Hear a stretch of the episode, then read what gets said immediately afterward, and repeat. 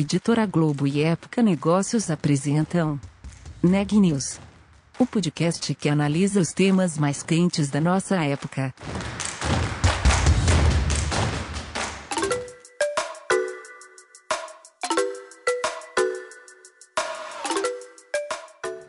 Olá, meu nome é Carolina Zelt eu sou repórter da Época Negócios. Seja bem-vindo a mais um episódio do Neg News, o nosso podcast sobre como navegar e liderar durante tempos de incertezas. No ano passado, a pandemia chegou ao Brasil pouco antes da Páscoa. Em 2021, com os negócios já mais adaptados à realidade da crise sanitária, a expectativa é que as vendas durante o período cresçam até 15%, segundo a Associação Brasileira de Supermercados. O entrevistado de hoje fala mais sobre o assunto a seguir com a Ana Laura Stachewski. Confira. Dona de marcas como Lacta, Milka e Oreo, a Mondelez costuma passar o ano todo planejando sua próxima Páscoa. No ano passado, com o avanço da pandemia no país, a empresa teve apenas um mês para rever todas as estratégias. Como muitas, decidiu apostar ainda mais no e-commerce.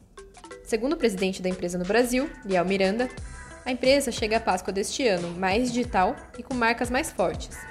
Na entrevista a seguir, ele conta os detalhes dessas transformações e explica como elas conectam o varejo físico ao digital. Fala também sobre outras iniciativas da Mondelez no período, como apoio a pequenos varejistas e doações para famílias e hospitais. Confira. Para começar, Liel, você pode comentar um pouco sobre como foi o último ano para a Mondelez?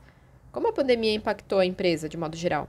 Olha, foi um ano difícil para todo mundo, né? Foi um ano sem precedentes. A gente teve que ter muita agilidade, porque, na verdade, a gente tinha um plano para o ano que valeu por dois meses e a partir daí a gente teve que fazer quase que planos mensais, porque foi uma montanha russa. A gente teve o segundo trimestre muito ruim, mas aí o segundo semestre muito bom. Então, foi, foi um ano muito desafiador. Além disso, a gente teve que se preocupar com coisas que normalmente a gente não se preocupa, né? que é o supply chain, para garantir que todos os nossos insumos, que tem muita coisa importada, não faltasse, para garantir que as pessoas estivessem protegidas, para garantir que o nosso abastecimento nas lojas estivesse bem executado, apesar de todos os protocolos que nós colocamos para proteger as pessoas. Então, foi, foi um ano quase que intenso em todos os sentidos. Só que, do ponto de vista de resultado, foi um resultado muito positivo, porque a Mondelez, a gente tem aqui no Brasil cinco categorias de produtos. Então, a gente tem chocolate liderado por Lacta, a gente tem biscoito com marcas muito fortes, como o Clube Social, Traquinas, a gente tem suco em pó com Tang, e a gente tem é, gomas e balas com Trident, Halls, além de sobremesas com a marca Royal. Então, o que acabou acontecendo foi que, com o consumidor ficando mais em casa e o consumo em casa aumentando, a gente vendeu muito mais chocolate, biscoito, suco em pó e sobremesas, ingredientes, do que era o plano original. Isso foi um crescimento de aproximadamente, na média, 10% versus o que a gente tinha no plano. Do outro lado, gomas, balas, bombons, que são produtos que normalmente são vendidos no pequeno varejo por impulso, teve uma queda de consumo de quase 50% no período mais difícil da pandemia. Na média, a gente ficou com alguma coisa como 35% abaixo do plano original.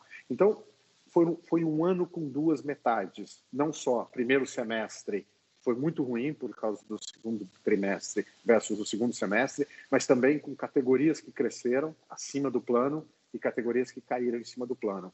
No todo, a Mondelez cresceu em faturamento, a Mondelez cresceu em lucro, a gente conseguiu ter crescimento baseado nessas marcas que são muito fortes e nessas categorias que os consumidores tiveram mais oportunidade de consumir em casa.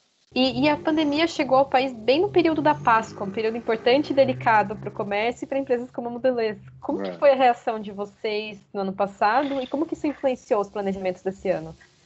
Bom, o ano passado foi um teste de agilidade, né? Tá todo mundo falando de ser ágil, de agile, de metodologia agile em todas as empresas. A gente teve um mês, só para te dar o contexto, a Páscoa demora normalmente 12 meses para ser planejada. Então, quando a gente acaba uma Páscoa, a gente já começa a planejar a próxima, porque a gente precisa rever o portfólio, o que vendeu bem para planejar a próxima.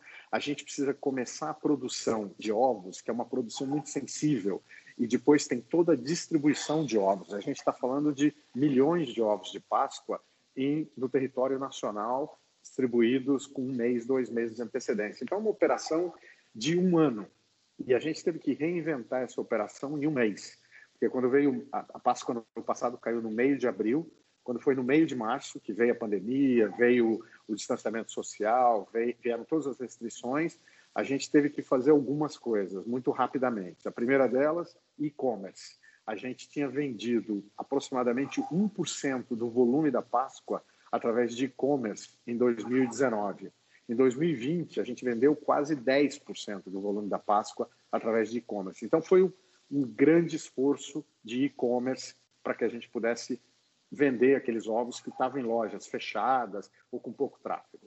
A segunda grande ação que a gente fez foi toda uma logística com os nossos parceiros, com os clientes, com os varejistas, porque tinham lojas que não tinham, estavam fechadas e tinham muitos ovos, e lojas que estavam abertas e que a venda de ovos estava muito alta. Então, fazer essa logística reversa de tirar de um lugar e levar para o outro, tudo em um mês, e um produto muito sensível de, de transporte, foi realmente um desafio gigante e a gente conseguiu fazer isso no território nacional e a gente conseguiu que as, as, lojas onde o público estava podendo frequentar estivessem abastecidas. E a terceira coisa que a gente fez foi o posicionamento de marca.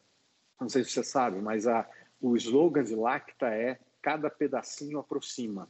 Porque um chocolate Lacta, normalmente você quer dividir aquela caixa de bombom, aquela barra de chocolate. Na Páscoa, a gente lançou um slogan que é cada pedacinho aproxima, mesmo cada um na sua toca. E aí fizemos toda uma campanha que era parte educativa, parte emotiva. A parte emotiva era não importa se você está longe, o espírito da Páscoa é importante com as pessoas que você ama, com a sua família. E parte educativa era fique em casa, porque nesse momento é mais importante ficar em casa. A gente cuida disso para você. Tem e-commerce, tem home delivery, tem last mile, mas fique em casa. Então foi muito bem sucedida. A gente saiu da Páscoa do ano passado com bons resultados. A gente normalmente planeja um determinado volume de vendas e a gente teve apenas 5% abaixo do que a gente tinha planejado. E a Páscoa foi exatamente no período mais difícil, né? quando as cidades realmente estavam em restrição muito maior. E a gente, a gente planejou essa Páscoa sem imaginar a pandemia. E acabou que a gente fez a Páscoa na pandemia só com 5% abaixo do, do plano original. Mas mais importante do que isso, a gente saiu com uma marca muito mais forte. A gente, todas as medidas de marca, porque Lacta era a marca que estava no e-commerce portanto, facilitando a vida do consumidor. Lacta era a marca que vinha com a mensagem cada pedacinho aproxima mesmo, cada um na sua toca. A marca saiu muito mais forte desse período da Páscoa, a gente ganhou share, a gente ganhou participação de mercado, a gente ganhou imagem com o consumidor. Entendi. E qual que foi o crescimento do, dos canais digitais desde então, desde esse investimento acelerado na, na época da Bom, Páscoa? A Páscoa foi um pico. Naquele período, a gente aumentou em 10 por 10 vezes, 9 vezes o que a gente tinha vendido antes.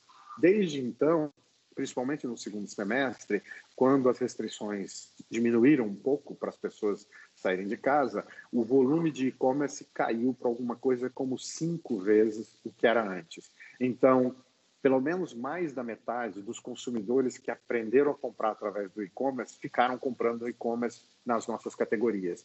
E a gente não viu isso parar. Agora, por exemplo, na Páscoa que a gente está fazendo agora, a gente já vendeu em e-commerce nos primeiros 20 dias mais do que a gente vendeu no ano passado. Então, a previsão esse ano é a gente dobrar o que a gente vendeu ano passado, que já foi nove vezes maior. Então, o crescimento de e-commerce é uma tendência que veio para ficar ele foi um pico na Páscoa, depois ele continuou alto e agora continua crescendo.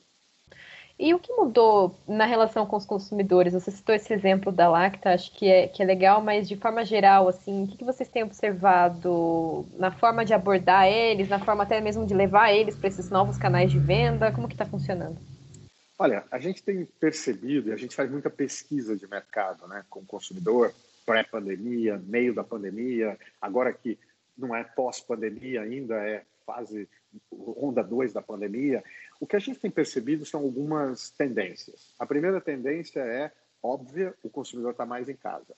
Como ele está mais em casa, ele está valorizando marcas que antes ele usava talvez sem pensar tanto. Então, as nossas marcas têm muito valor emocional para o consumidor. Um chocolate no final do dia com a família, um biscoito no meio da tarde com os filhos, um suco durante o almoço, isso tudo ganha um, uma, um peso emocional muito maior para o consumidor. E a gente se beneficia disso, porque em cada uma das categorias nós temos marcas líderes. Tá, gente? Lacta, Bis, Oreo, Traquinas, Tang, todas essas marcas elas falam com o consumidor numa, numa, num âmbito muito emocional. Então a gente ganhou muita relevância nesse momento que o consumidor está em casa e ele está buscando essa indulgência para ficar para estar tá em casa com a família. A segunda grande tendência, também muito óbvia, foi o e-commerce. A gente, desde o começo, até antes da pandemia, a gente já tinha ido na direção do e-commerce, mas eu acho que, como todas as outras empresas, a gente via o e-commerce como uma plataforma de construção de marca. Era quase que uma mídia. Desde a Páscoa, a gente, desde a pandemia, na Páscoa de 2020, a gente descobriu que e-commerce, na verdade, é um canal de um canal comercial que já representa 5%, 10% das nossas vendas, dependendo do período. Já é um canal super importante e, portanto, a gente está dobrando o investimento em e-commerce, a gente continua aumentando a nossa presença em e-commerce. Só para te dar uma ideia, na Páscoa do ano passado, a gente fez parceria com 300 lojistas, porque o e-commerce, no nosso caso, é através de parceria com os varejos. O consumidor compra na loja Lacta, mas o, fulfillment, né, a logística, está acontecendo através de um dos nossos clientes, um supermercado, uma loja de departamento. A gente tinha 300 clientes nessa parceria. Este ano, na Páscoa desse ano, a gente tem 2.500. Então, são 10 vezes mais varejos, parceiros nessa venda de e-commerce. Ano passado, a gente fez parceria com dois last milers para poder suprir esse ecossistema. Esse ano, a gente está com parceria com quatro last milers. Então, isso tudo é o crescimento do, do e-commerce que veio para ficar. E a gente constrói esse ecossistema onde a marca se associa aos varejistas, que se associa ao last miler e o cliente tem uma experiência que chamam de omnichannel, né? Não importa se ele compra no site, se ele compra através de WhatsApp, se ele compra na loja, a experiência dele é muito similar. Então essa é uma outra grande tendência que a gente tem percebido. Uma, uma terceira grande tendência que a gente tem percebido, e nós somos uma empresa de snack, é que as pessoas estão tendo mais oportunidade para snack.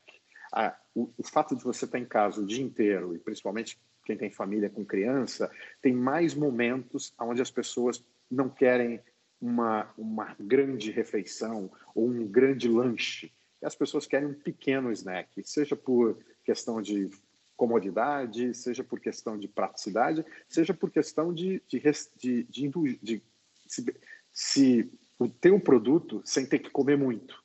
E aí aquele pequeno snack tem muito um papel importante. Então a gente também tem se beneficiado desse número maior de oportunidades para snack. E talvez a última, a última grande tendência que a gente tem observado, o consumidor está muito mais focado no propósito das marcas.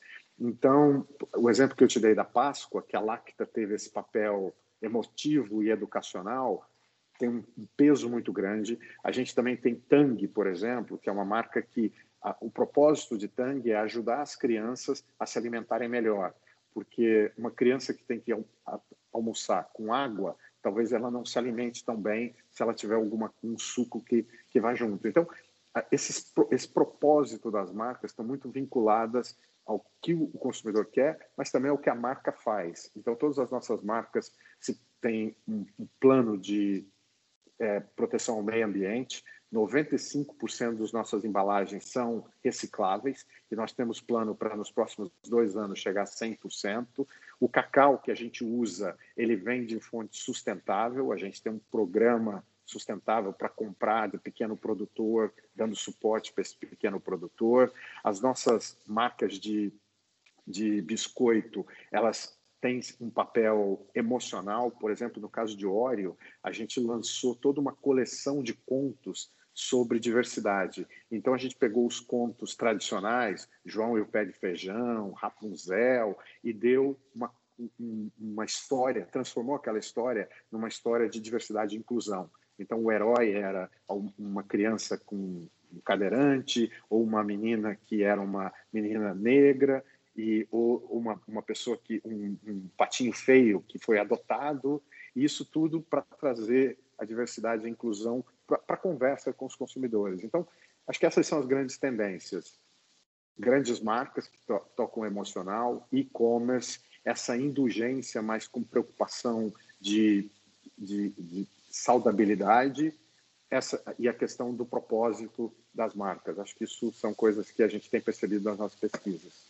E, esse era o tema, inclusive, de uma das minhas próximas perguntas, que a Mondelez tem algumas metas de, sustentabilidade, né? E eu, e eu ia te perguntar como que está o andamento, a adaptação da operação brasileira para cumprir essas metas, que são a nível internacional, e, e, como que você vê essa, o avanço né, dessas agendas com o crescimento de discussões sobre o ISG, enfim, sobre esses temas em geral, como que tem sido a abordagem de vocês? Olha, para a Mondelez isso é muito natural, porque isso está no, no, coração do nosso propósito. Como empresa, a Mondelez tem um propósito, que é fazer o snack certo, porque a gente acredita que por que, que a gente tem muitas categorias? Porque a gente quer estar presente em todos os momentos da vida do consumidor. No café da manhã, com biscoito nutritivo, talvez no meio da manhã, com um Trident, para que ele possa passar o estresse daquele, daquela meio da manhã, na hora do almoço com Tang, no meio da tarde com bis, no final da noite com chocolate. Então, como a nossa, o nosso posicionamento é de snack, a gente quer fazer o snack certo para o consumidor, para o momento certo, para os vários momentos, mas do jeito certo. Então, a Mondelez tem uma preocupação muito grande com sustentabilidade ambiental. As nossas fábricas, as duas fábricas, têm 100% de energia renovável. A gente está fazendo isso agora na segunda fábrica aqui no Brasil. Eu já te falei das embalagens, que nós já estamos em 95%, vamos chegar a 100% nos próximos dois anos. Nos próximos três anos, todo o cacau que a gente usa para chocolate no Brasil vai ser produzido não só de forma sustentável, mas de forma sustentável no Brasil. E por que, que isso é importante? Porque quando você produz cacau de forma sustentável, você ajuda o pequeno produtor a reflorestar a área dele. Então, ao invés de desmatamento da Amazônia, esse programa vai estar incentivando o reflorestamento da Amazônia. Então, tudo isso são iniciativas dentro dessa visão que nós temos de fazer o snack certo da forma certa. E talvez a última parte dessa equação é diversidade e inclusão, porque para fazer o snack da forma certa, a gente tem que ter certeza que dentro da empresa a gente reflete a vida dos nossos consumidores. Né? No Brasil, a gente tem 50%, como em todos os lugares, a gente tem 50% de mulheres. Então, na liderança da Mondelez hoje, nós já temos mais de 40% de mulheres aqui no Brasil, que é um número muito bom, não é o ideal, queremos chegar a 50%, mas é um número muito bom comparado com a média das outras empresas. Nós estamos acima de 40% de mulheres. Começamos agora uma.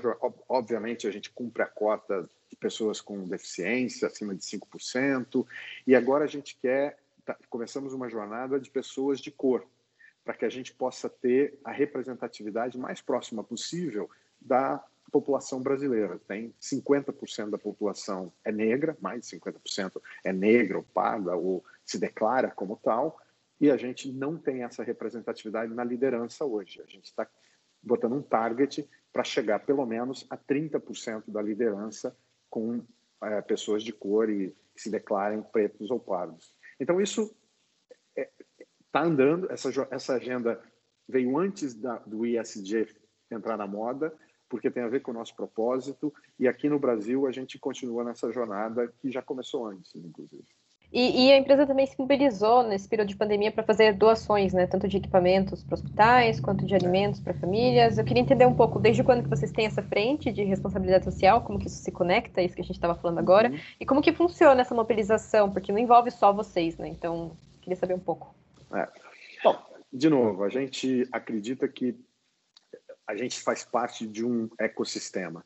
Quando a gente olha para a Páscoa, a gente não teria tido o sucesso de Páscoa sozinhos. A gente só teve o sucesso tendo parceria com os varejistas, tendo parceria com os last milers. Então, a gente acredita muito nessa integração com a sociedade, como empresa. E é, é nesse contexto que a gente tem feito todas essas ações. Por exemplo, durante a pandemia, a gente percebeu que o elo mais fraco da nossa cadeia era o pequeno varejista, porque os fornecedores são grandes fornecedores, eles estavam se mantendo, os grandes supermercadistas, o varejo mais moderno e maior, também não estava sofrendo tanto. Quem estava sofrendo muito mais era o pequeno varejista. Então a gente se juntou com outras sete empresas e criamos ano passado o projeto Nós. E o projeto Nós é basicamente suportar o pequeno varejista. A gente doou kits para que o pequeno varejista pudesse operar, máscaras, álcool gel, tudo, tudo aquilo que era necessário para ele começar a operar. A gente trouxe um, um, benefício comercial entre todas essas empresas, entre as oito empresas, de mais de 370 milhões de reais para os varejistas, para o pequeno varejista, condições comerciais, descontos. Cada empresa aplica a sua política comercial, mas todo mundo se comprometeu de ajudar ou de suportar o pequeno varejista naquele momento. Então, essa é, é uma frente que a gente se integra com a sociedade. A outra frente, nós temos grandes unidades, uma delas em Curitiba, que é a maior fábrica de chocolate do mundo, aliás, para Mondelez, está baseada em Curitiba. Temos uma outra grande fábrica que fica em Vitória de Santo Antão, que fica perto de Recife. E a gente suporta essas comunidades porque a gente acredita que os nossos funcionários fazem parte dessa comunidade. Então, a gente faz parte dessa comunidade. Nós somos Vitória de Santo Antão, nós somos é, uma empresa cidadã de Curitiba. E é por isso que a gente faz essas doações. A gente acabou de fazer agora uma doação de equipamentos, máscaras e testes para que essas duas cidades possam cuidar melhor das, da população. Porque eles cuidando melhor da população, nós somos vizinhos, nós somos parte dessa, dessa comunidade, nós também faz, temos que fazer a nossa parte. Então a gente vem fazendo isso com desde o ano passado. Ano passado, desde o ano passado a gente já doou mais de 7 milhões de reais. Só esse ano a gente já doou 2 milhões de reais. Então a gente está fazendo isso como muitas outras empresas nesse espírito de que juntos nós vamos vencer essa crise e o mais importante agora é cuidar das pessoas, cuidar das nossas pessoas, que são os nossos funcionários, mas cuidar das pessoas da nossa comunidade. E a outra coisa que a gente sempre faz, como uma empresa que produz alimento, é suportar os programas de alimentação. Então, a gente tem doado alimentos sempre. E durante a pandemia não foi diferente. Ano passado, por exemplo, a gente doou 40 toneladas de alimentos para ajudar no, naquele momento mais difícil da crise e esse ano a gente continua fazendo a mesma coisa, doando. Sejam produtos nossos, sejam produtos sazonais, como ovos de Páscoa, sejam produtos da linha regular, a gente doa para os programas de alimentação para pessoas carentes. Legal, legal saber um pouco mais sobre isso. E, e voltando um pouco a um tópico que a gente estava falando antes, que é em relação aos canais de vendas, eu queria entender um pouco melhor como que você acha que esse consumo online e offline vai se equilibrar daqui para frente. Você falou que essa, esse crescimento do e-commerce ele não vai voltar, né? Não vai voltar atrás, mas como que isso vai ficar quando o comércio se normalizar, talvez? Olha, a gente a gente usa muito a referência do que acontece com a gente em outros países. Na China, por exemplo, eu te falei que aqui a gente está em torno dos 5% do nosso volume vendido através do e-commerce. Né? Low single digit, a gente ainda não está nem próximo dos 10%. Então a gente está no começo dessa jornada. Quando a gente pega a China, a China chega a quase 30% do nosso volume vendido através de e-commerce. Aliás, o varejo na China, o varejo digital, é maior que o varejo físico. Então, não só para a gente, para todas as categorias, porque hoje se vende mais através do Alibaba, da, dos, outro, dos outros sites na China, do que vende nas lojas. Então, a China é, uma, é o extremo. Depois você tem alguns países da Europa e os Estados Unidos, onde para a gente isso está próximo dos 20, 15 a 20%. E aí você tem países como o Brasil, onde a gente está no começo dessa jornada, 3%, 4%. Então, onde é que a gente vê? A gente vê que a gente vai continuar crescendo. Possivelmente, a gente imagina que nos próximos cinco anos, o Brasil deve chegar nos patamares que a gente tem visto na Europa, nos Estados Unidos, de aproximadamente 15% a 20% de venda por e-commerce. E isso não significa que a, o varejo tradicional não, não é super importante, né? Que o varejo físico não é super importante, porque o que a gente descobriu e a gente tra tem trabalhado foi, primeiro o que eu te disse antes, a gente não faz e-commerce, a gente faz e-commerce com parceria com os varejos. Então, essa relação com o varejo, não existe mais essa diferença. Né? A, Americanas, o Pão de Açúcar, o Carrefour, eles são um varejo físico ou eles são um varejo digital? Eles vão ser os dois, eles vão oferecer para os consumidores e a gente vai ser o parceiro para e-commerce deles nos dois canais, se você quiser. E a outra coisa que a gente percebeu através das pesquisas é que o consumidor que só compra na loja física, versus o consumidor que compra loja física e digital, o consumidor da loja física e digital tem um faturamento três vezes maior para a gente. Ele é mais fiel às nossas marcas, ele compra produtos de maior valor agregado, porque quando ele compra no e-commerce, ele talvez não compre um pacote de biscoito, ele compre três. Quando ele compra no e-commerce, ele também tem mais oportunidade de ver itens presenteáveis, por exemplo, a gente lançou toda uma linha de chocolate para dar de presente. Trufas de lacta, diamante negro em, em formatos diferentes, caixa de bombom. Talvez no varejo tradicional, o, o, consumidor não viria isso. Ele compraria a barra de chocolate lacta e iria para casa. Na... no e-commerce ele está. Então, a gente vê, crescimento vai continuar em tamanho, vai ser feito através de parceria com os varejos tradicionais, que vão, na verdade, virar esse omnichannel, e isso é bom para todo mundo, porque não é que a gente está tirando o volume, o digital está tirando o volume do, do varejo físico. O digital está ajudando o varejo físico a aumentar o volume, porque ele aumenta o ticket médio do consumidor que compraria. E, e quais são as tendências de consumo esperadas para Páscoa? Você falou um pouco sobre a, em geral, mas eu queria entender um pouco agora em relação a uhum. ovos, chocolates, enfim, um pouco como que tudo é. se conecta. É, veja bem, tem, a, a, gente, você perguntou no começo como é que a Páscoa do ano passado nos ensinou para desse ano. Foram algumas coisas. Uma delas era a gente tinha que estar preparado para o e-commerce e todo, tudo mais que a gente conversou. Mas a outra foi que o portfólio de ovos de Páscoa tinha que ser customizado, porque a gente antes né, da pandemia a gente tinha um portfólio muito amplo e, e, um portfólio que talvez não atendesse todas as necessidades do consumidor. Era um portfólio mainstream.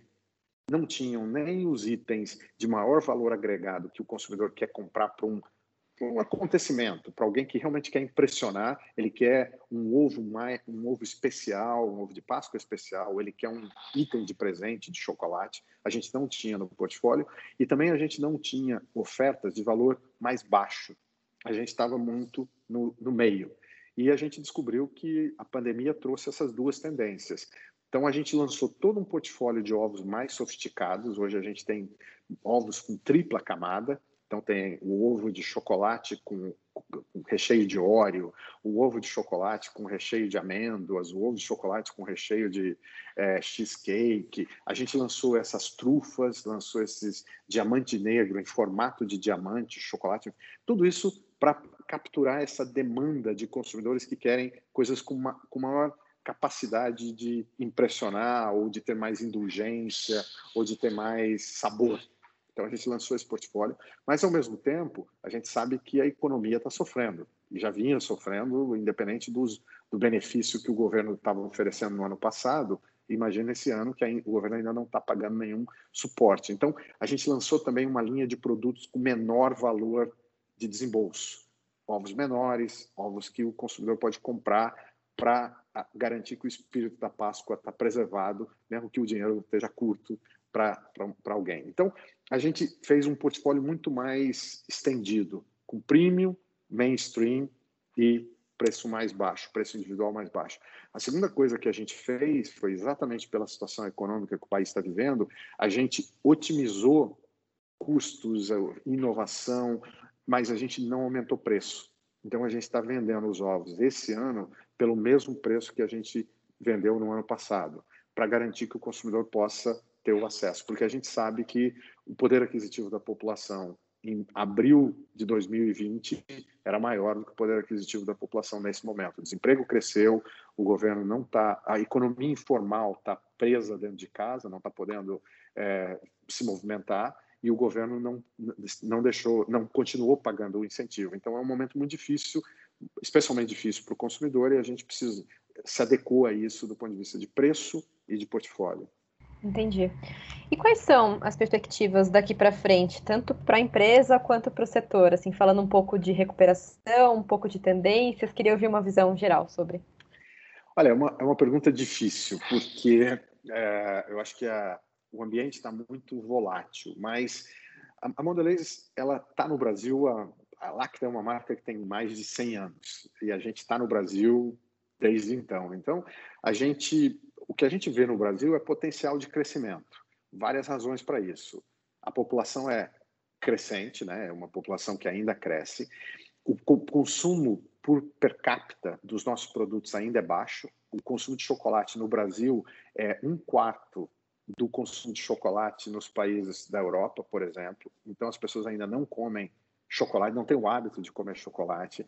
A gente ainda tem produtos como suco em pó, que é um produto que tem uma penetração muito grande na, no, no, país inteiro, porque ele penetra todas as classes sociais, que ele oferece conveniência, oferece custo baixo, então tem muito potencial para crescimento. Então, a gente vê que para a gente, para Mondelez, o Brasil tem um grande potencial de crescimento. O Brasil é o quarto mercado do mundo de snacks, na categoria que a gente está. Então, é uma grande oportunidade para a Mondelez continuar crescendo aqui. No curto prazo, a gente acredita que o, o, primeiro semestre vai ser muito mais difícil, porque ninguém esperava a segunda onda da pandemia, ela veio ainda mais forte do que a gente teve na primeira e ela foi totalmente inesperada. Então, hoje a gente está enfrentando uma queda de trânsito e de tráfego nas lojas muito maior do que a gente planejou e isso cai demanda, cai consumo. Porém, a gente acredita que o segundo semestre tende a ser muito melhor, porque o governo começa a pagar o benefício agora, em abril, mesmo que seja menor do que o ano passado, para um número menor de pessoas, ele vai ajudar a economia a girar, e a, a vacinação começou a andar um pouco mais rápido agora. A gente está vendo aí para abril, já anunciaram 27 milhões de doses produzidas aqui no Brasil. Isso vai dar uma acelerada. Então a gente está acreditando que o primeiro, primeiro trimestre foi ruim, a gente está acreditando que o segundo trimestre tende a, a, a ainda estar tá com todas essas dificuldades, mas o segundo semestre a gente acredita que a economia realmente volta e a demanda volta para os patamares que a gente tinha planejado originalmente. Nesse contexto que a gente está agora, a gente está cuidando muito das nossas pessoas, né? Eu acho que todas as empresas têm que ter uma grande preocupação. Então, desde o começo, nós, nós somos um, uma empresa essencial, porque a gente cuida de alimentação. Além de todos os problemas, a gente não quer que as pessoas fiquem sem os snacks que eles têm em casa. E a gente conseguiu, nesse período todo, de um ano, a gente não teve nenhuma disrupção do nosso supply chain, a gente não perdeu nenhum dia de produção. Você vê aí, tem setores inteiros que pararam de produzir porque não tem matéria-prima, porque a gente não teve nenhum problema de produção e a gente não teve nenhum problema de abastecimento. A gente continuou abastecendo o mercado. Então, acho que essa é, uma também é um aspecto da Mondelez, que é essa resiliência do nosso supply chain. Notícias do dia.